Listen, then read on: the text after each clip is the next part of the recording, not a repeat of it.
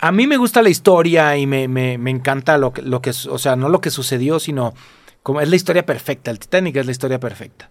Pero a Renata, pues habrá muchas cosas que la unen a ella y ha tomado decisiones importantes en su vida basadas en el barco.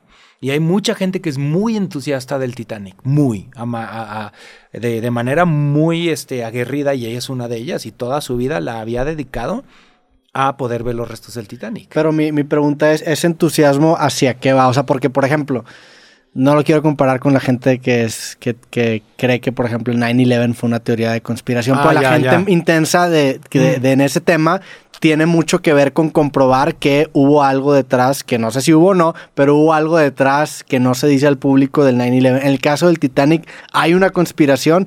Digo, también hay teorías conspiranoicas del Titanic. Todas desacreditadas. todas están desacreditadas. Pero lo que voy es, ¿esa fascinación del Titanic tiene que ver con estas teorías o es simplemente por el acontecimiento y lo que marcó culturalmente? Bueno, hay gente, hay gente que yo me he topado gente que ellos sienten que que ellos estuvieron en el barco y que reencarnaron en la persona que son ahora, ¿no? O sea, eso está bien.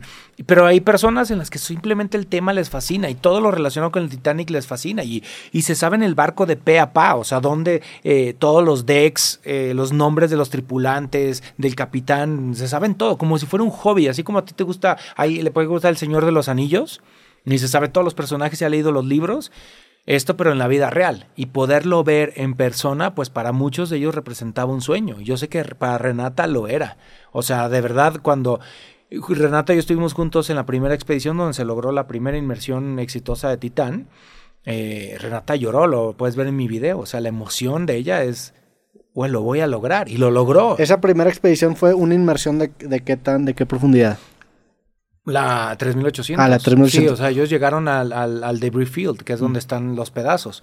Lo que pasa es que la realidad es que cuando yo llegué a San Juan, San Juan de Terranova y era plena pandemia, entonces no había nadie, o sea, nos tenían encerrados en el hotel, el aeropuerto estaba vacío y tenemos unos permisos de, como si fuéramos científicos de, de expedición para que nos dejaran pasar porque era un rollo. Y me acuerdo que llegué a San Juan de Terranova y nos tenían como aislados y me mandan el release de responsabilidades de Titán. Y lo empiezo yo a leer y me acuerdo, tengo esos mails, me los ha pedido la prensa un montón y yo digo, ni más, esto es mío. Y, le digo, oye, esto está fuerte, ¿no? O sea, este, este release, me dijo, sí, no te preocupes, tómate tu tiempo, léelo.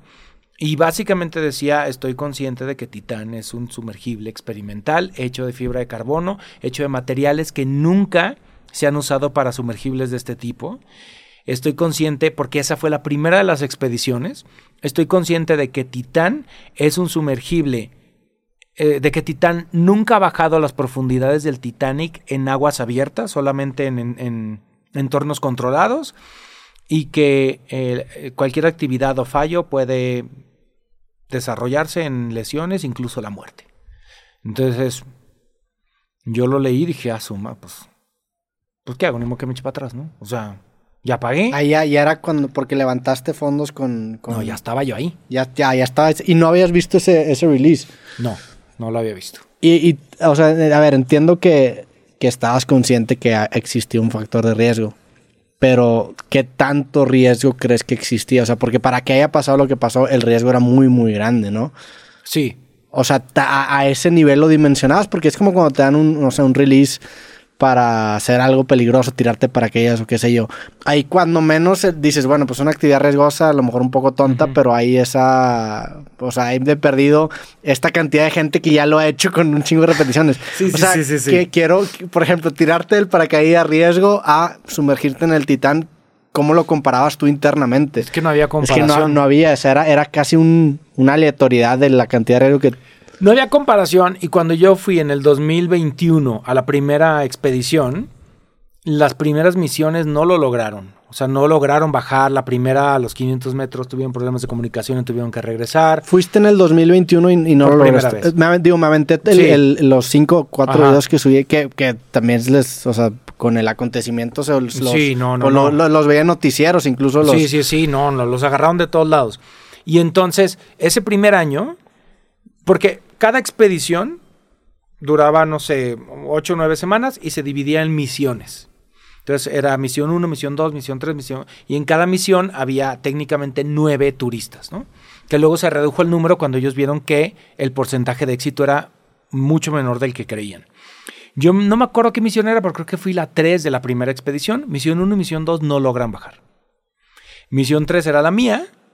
Se logra la primera inmersión exitosa de Titán. Es decir, la primera vez que ese sumergible bajó a las profundidades del Titán. No sabe que la 1 y 2 no habían bajado, o sea, tú fuiste la primera. Eh, no, esa yo no estaba arriba del sumergible. Ah. Esa la hicieron Stockton, que en paz descanse, PH, que en paz descanse, y Scott, que fue el piloto con el que yo bajé. Ellos tres bajaron por primera vez a al debris field, no, al, al, debris field. No lograron ver los, ni la proa ni la popa, pero sí vieron pedazos de pues, lo que dejó. Hay un campo ahí que es entre, entre, entre estas dos piezas que se llama así, donde hay pedazos de, del barco. Lograron bajar, lo cual fue una celebración para todos, porque entonces era, ok, un, sumergible experimental de estos materiales puede bajar esas profundidades. Lo que pasa es que yo tampoco estaba dimensionando mucho. Pues yo más bien veía el, éxito y no, no necesariamente las posibilidades de fracaso. Pero tenían problemas para subir, que lo pueden ver en mi video, ¿no? Eh, Se les va la señal, ¿no? No, el arrojo del lastre falla. No mm. pueden arrojar el lastre y tienes que arrojar el peso para flotar hacia arriba. Ah, lo cuando, cuando en tu video se, les va la señal, eh, como que dejan ir ciertas cosas que cuando la recuperan ahora hacen que desciendan más Exactamente, lento, exactamente. Lo que pasa es que para... estuvieron a nada de regresar en, esa, en esa vez. Y en esa, en la que ellos hicieron, lo que pasa es que el, el sumergible baja por peso. No baja solito, ¿no? Entonces hay como una caída libre hacia el fondo del mar. Y ese peso es tu lastre, entonces hay que arrojarlo. Tiene unos sistemas que se arroja para que por flotación solito regrese. Mm. Entonces, cualquier emergencia arrojas todo y eso fue lo que pasó en la primera inmersión. Entonces, hubo tantos problemas con el sistema del, de arrojo del lastre que mi, mi inmersión se cancela. Entonces ese año no pudimos bajar. Dijo, ok, no pasa nada. Y me dijeron, puedes volver el año que entra y no te vamos a comprar más ni nada. Ok, chido. Pero ahí ya tenías todo hecho, ya tenías patrocinadores, ya habías pagado. Ya nada más es, bueno, se va a retrasar un año. Un año. Porque mis dos primeros videos están hechos en esa expedición. Ya, ese fue no sé que no los vi, entonces ah. vi nada más el, el Que de hecho se ve como la plataforma sube chueca y ellos están 17 horas en... No, todo un drama, ¿no? O sea, estos cinco videos están grabados en un año. En dos años. Ah, sí, sí, en, un, año, total, sí, sí, sí. Ok. Y el, entonces vuelvo en el 2022. Sé también, debe decir que Ocean Gate eran muy herméticos en la, en la eh, información que nos compartían, muy.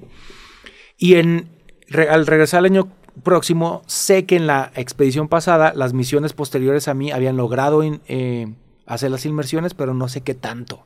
No sé qué tanto habían visto el barco, no lo sé. Entonces, el 2022 regresamos, cambiaron sistemas del Titán, el sistema de, lastre ya no era el mismo que el del año pasado, habían cambiado varias cosas. Y en la misión anterior a la mía, creo que habían tenido una inmersión súper chida y una desastrosa donde estuvieron 27 horas dentro del sumergible. Porque el problema era que cuando el sumergible regresaba, no eh, hay que recuperarlo el sistema de recuperación, como se les acabó la batería, no podían engancharlo en la plataforma, entonces estuvieron 27 horas allá adentro. ¿Y, cómo lo engancharon manual? Sí, se metían ah. buzos, la neta se la rifaban. No mames. Entonces yo decía, Tamar, que no me toque algo así, que no me toque algo así. Ya la neta, cuando ves que ya lo habían logrado y que había bajado varias veces, como que no pasó por mi mente la posibilidad de algo tan desastroso. Mi inmersión estuvo increíble, hicimos las ocho horas que se hacen. Vimos la proa, bajé con PH, que en paz descanse, que él se sabía el barco de pe a pa y era un amor de persona y nos explicaba todo. Todo lo que veíamos él nos los, los explicaba. Y él le tenía muchísima fe al sumergible. La gente luego piensa que esto era como una eh, excursión de Disney en donde llegas, te subes al sumergible y te va. No, yo estuve dos semanas enteras conviviendo con ellos. Teníamos nuestros briefings todos los días de la mañana, todos los días de la tarde, nos daban un brief de lo que, cómo iban las cosas, quién le tocaba hacer qué. Eh, teníamos también pláticas todas las noches, ya sea de arqueología, de historia del Titanic, PH nos mostrabas también sus documentales. Era una convivencia, desayunábamos, comíamos y cenábamos juntos, ¿no? ¿En dónde, en dónde vivían? En el barco. En el barco. Estuvieron dos semanas ahí en el barco. Pues una y una, o sea, cada misión duraba una semana, en nueve días. Entonces, pues sí había mucha, mucha convivencia, ¿no? O sea, yo tuve oportunidad de platicar mucho con Stockton, él me platicaba sus planes, la neta era un soñador, o sea, él quería, o sea, quería más cosas de las que, de las que logró. Al final, a mí me pareció raro que él piloteara en esa inmersión porque él ya no piloteaba. Yo bajé con, con Scott como piloto y no sé por qué él quiso bajar en esa en esa inmersión, en la fatídica. Y al final dices, ok, pues perdió la vida haciendo lo que ama, ¿no? Igual PH. Y cuando terminé mi inmersión, cuando terminó ya todo, hubo otra inmersión también que salió muy bien, en donde iba uno de los escritores de Los Simpson y otro cuate, que no recuerdo su nombre, con el que platiqué después. Estábamos esperando en el hotel y él fue el que me dijo, sí sabes que lo que hicimos fue increíblemente riesgoso. Y yo, me dijo, la neta me informé mucho antes de hacer esto, bla, bla, y me leí de James Cameron que ellos estuvieron atrapados en la, en la popa 16 horas por una corriente y no podían salir, este te puedes quedar atorado con algo abajo, una red de algo y no hay forma que alguien te rescate. Como que él me presentó muchos miedos que yo no había considerado antes de hacerlo.